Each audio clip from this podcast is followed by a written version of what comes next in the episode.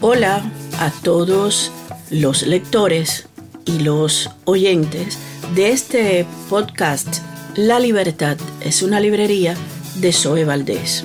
Yo soy Zoe Valdés para Martín Noticias y para ustedes. Hoy vamos a hablar de un libro que está teniendo un gran, pero un gran triunfo en España. Se llama Caudillo Sánchez. Su autora es Rosa Díez. El libro tiene un subtítulo Caudillo Sánchez es el título y el subtítulo en el lugar de la historia que le corresponde. Lleva no sé cuántas ediciones, una gran cantidad de ediciones, se publicó en el 2023 y la cubierta es eh, una especie de juego con aquellas cubiertas de la época del sovietismo y del estalinismo también de los años eh, yo diría 40-50, es una portada muy relevante y em, también se presenta de esta forma. Por sus actos lo conoceréis. En Pedro Sánchez existe una lejanía brutal entre lo que afirma y lo que hace, entre la calificación que da a sus actos y los efectos que producen cada uno de ellos, entre la propaganda con la que se adorna y la realidad de los hechos que protagoniza. Por eso, para hacerle justicia y poder situarlo en el lugar de la historia que le corresponde, Rosa Díez ha escrito este libro en el que repasa algunos de los hitos del personaje que preside el gobierno de España y hace hincapié en la descripción y conocimiento de su personalidad como instrumento imprescindible para comprender su conducta y la pulsión que determina su toma de decisiones.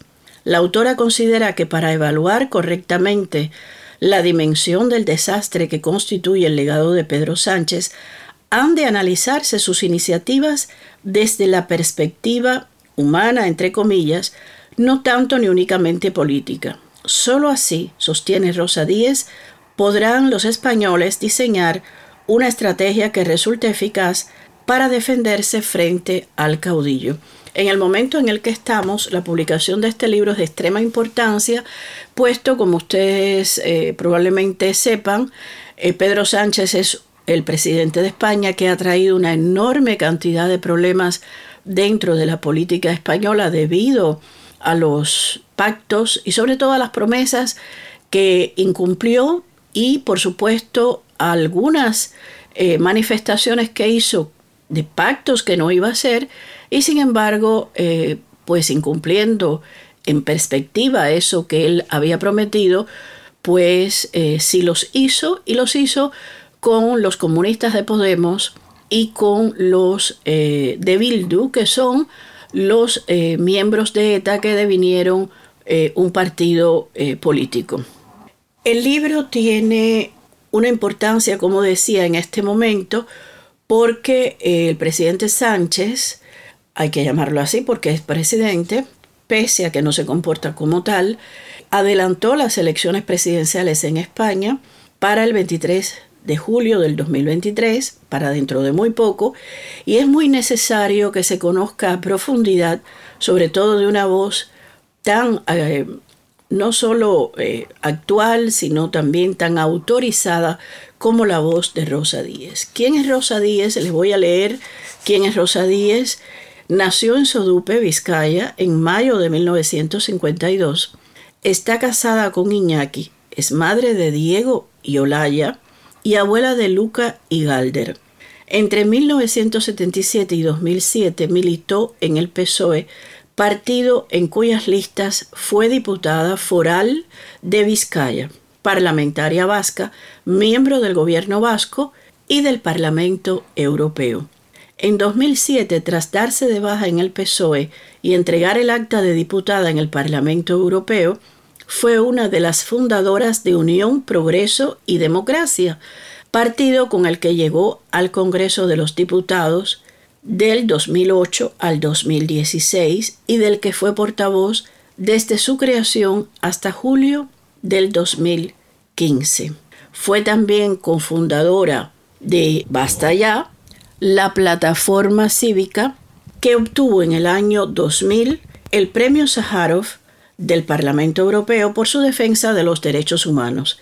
En la editorial La Esfera Ha publicado con mucho éxito La Demolición, La Gran Traición de Sánchez a la Democracia y Maquetos, una historia escrita para que nadie olvide.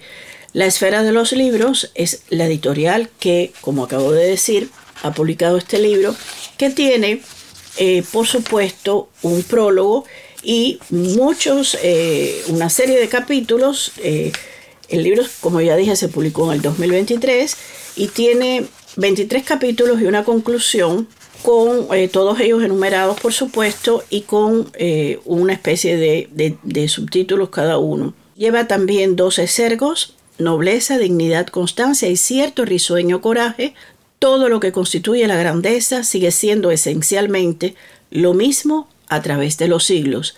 Hannah Arendt.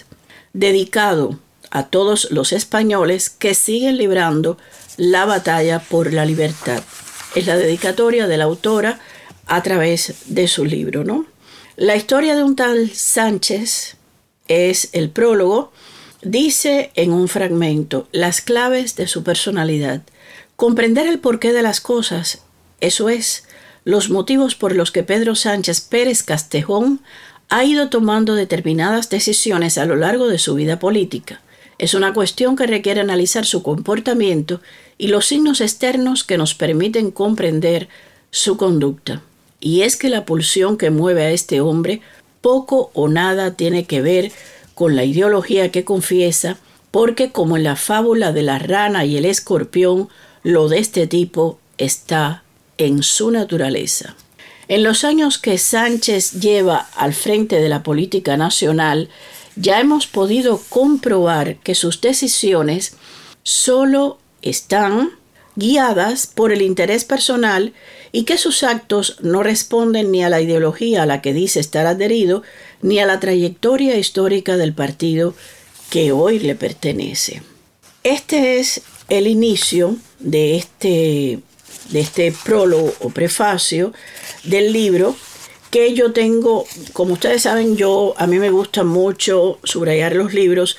Yo tengo eh, subrayado y analizado con eh, acotaciones a borde de página.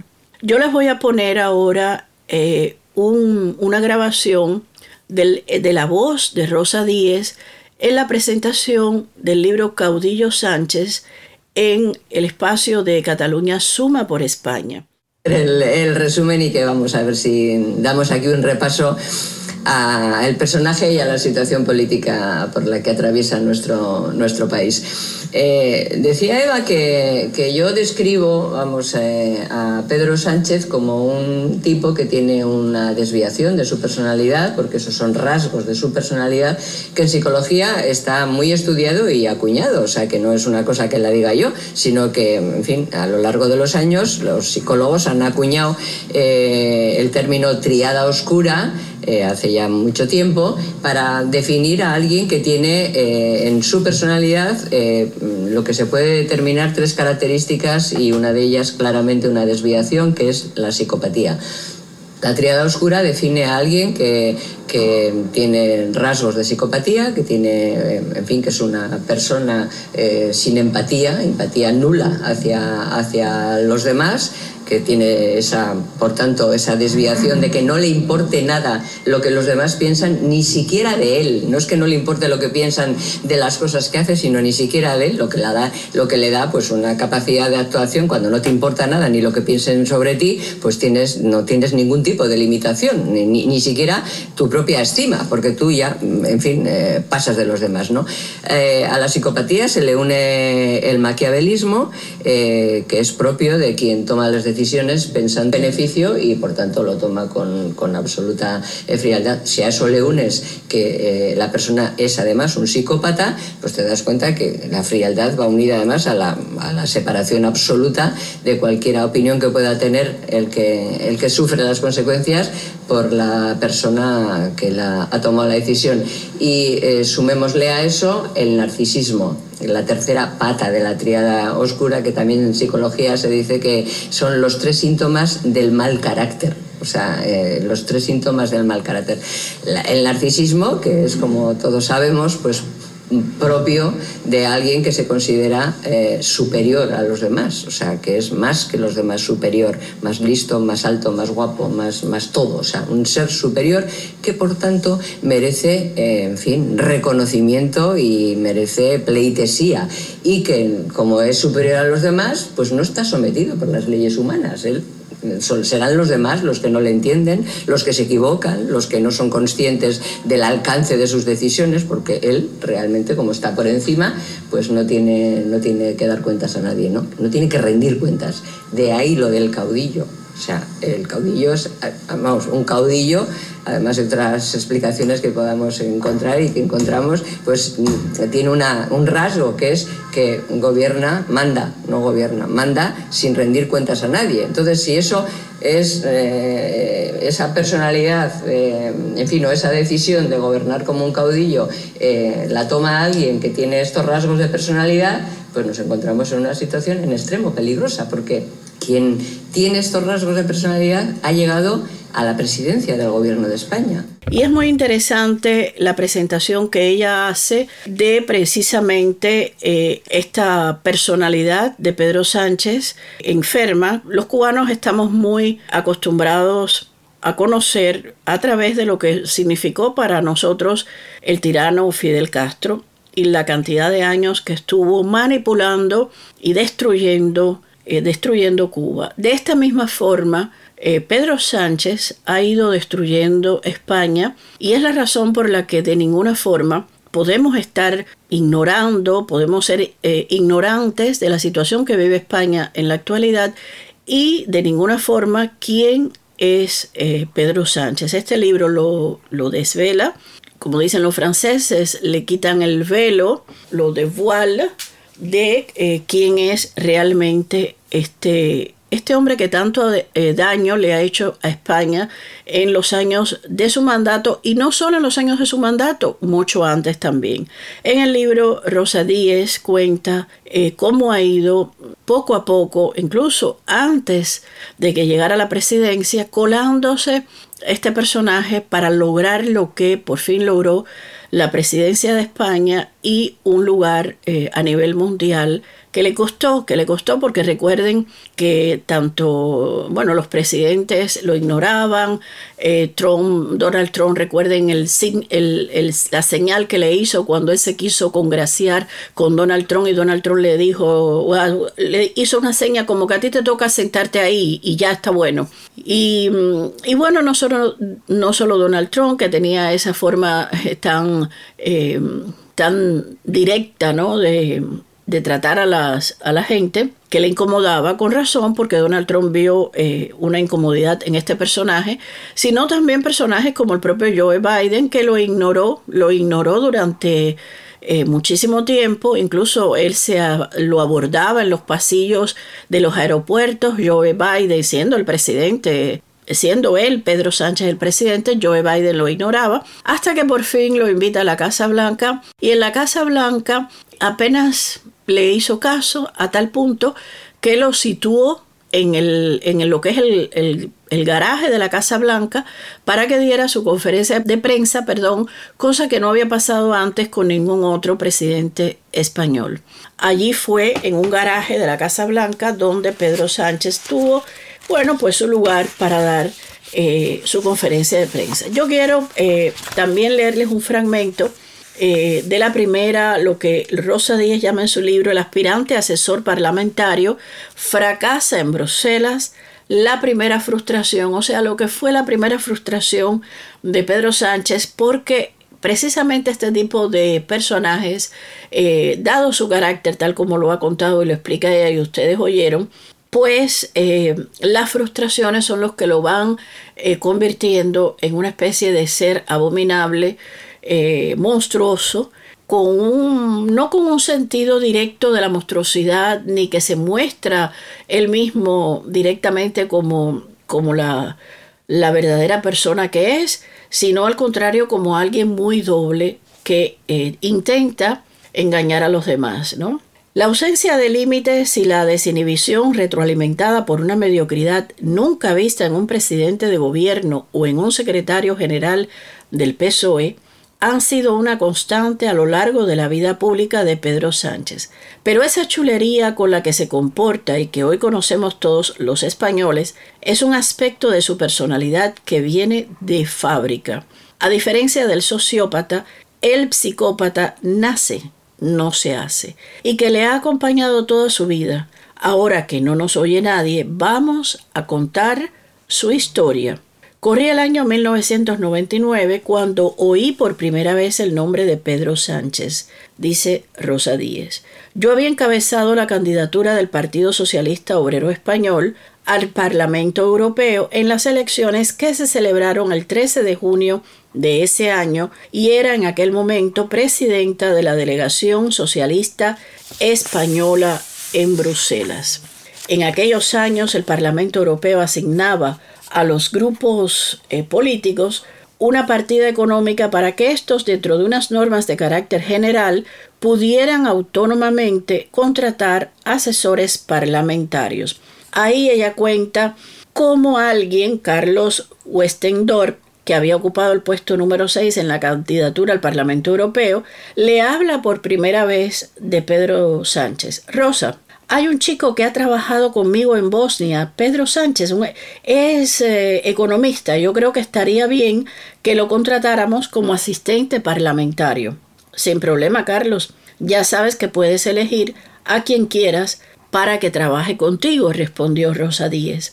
Ah, no, yo para trabajar conmigo no lo quiero. Ya he elegido un asistente que me interesa y que es de mi confianza. No, no, te lo propongo para el grupo. O si otro diputado lo quiere para él.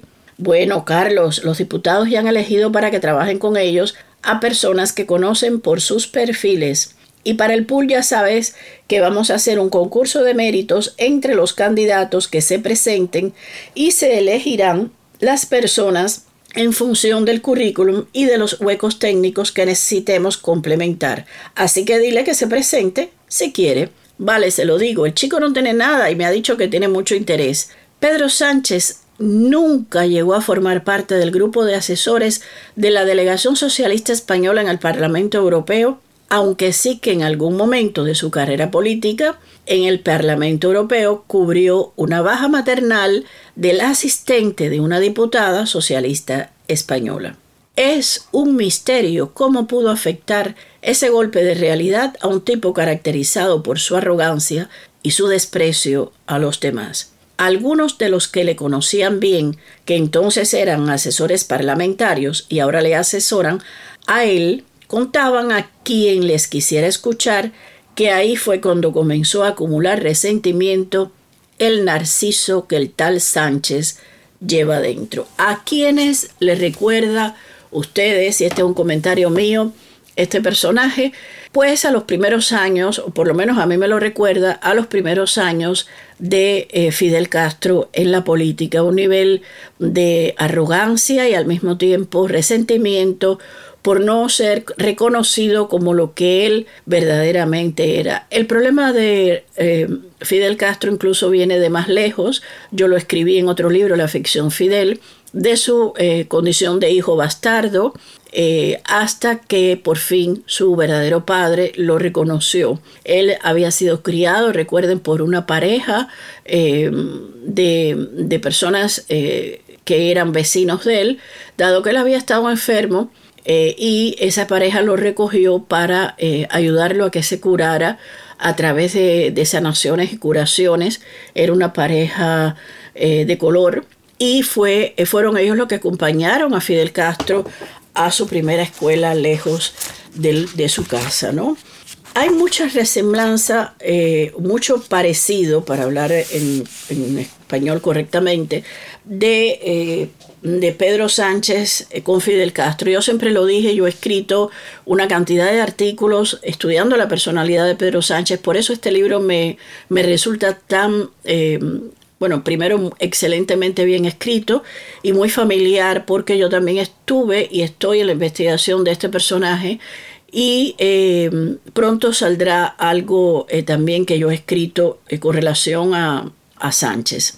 La gran cantidad de información que tiene Rosa Díez como política eh, es eh, desde luego impresionante, una memoria tremenda por todos los detalles que ella, eh, que ella cuenta, que no se le ha olvidado absolutamente nada como debe ser, y que describe no solo eh, quién es Pedro Sánchez, quién es el entorno de Pedro Sánchez, cómo se manifiesta el entorno de Pedro Sánchez, sino sobre todo la gran cantidad de errores y de, y de probablemente em, querernos saber, ese querernos saber que hace tanto daño en política alrededor de su persona, que se ha cometido tal vez sin saber, ¿no? Pero yo creo que también mucha gente lo lo ha hecho sabiendo y con muy mala, muy mala fibra, ¿no?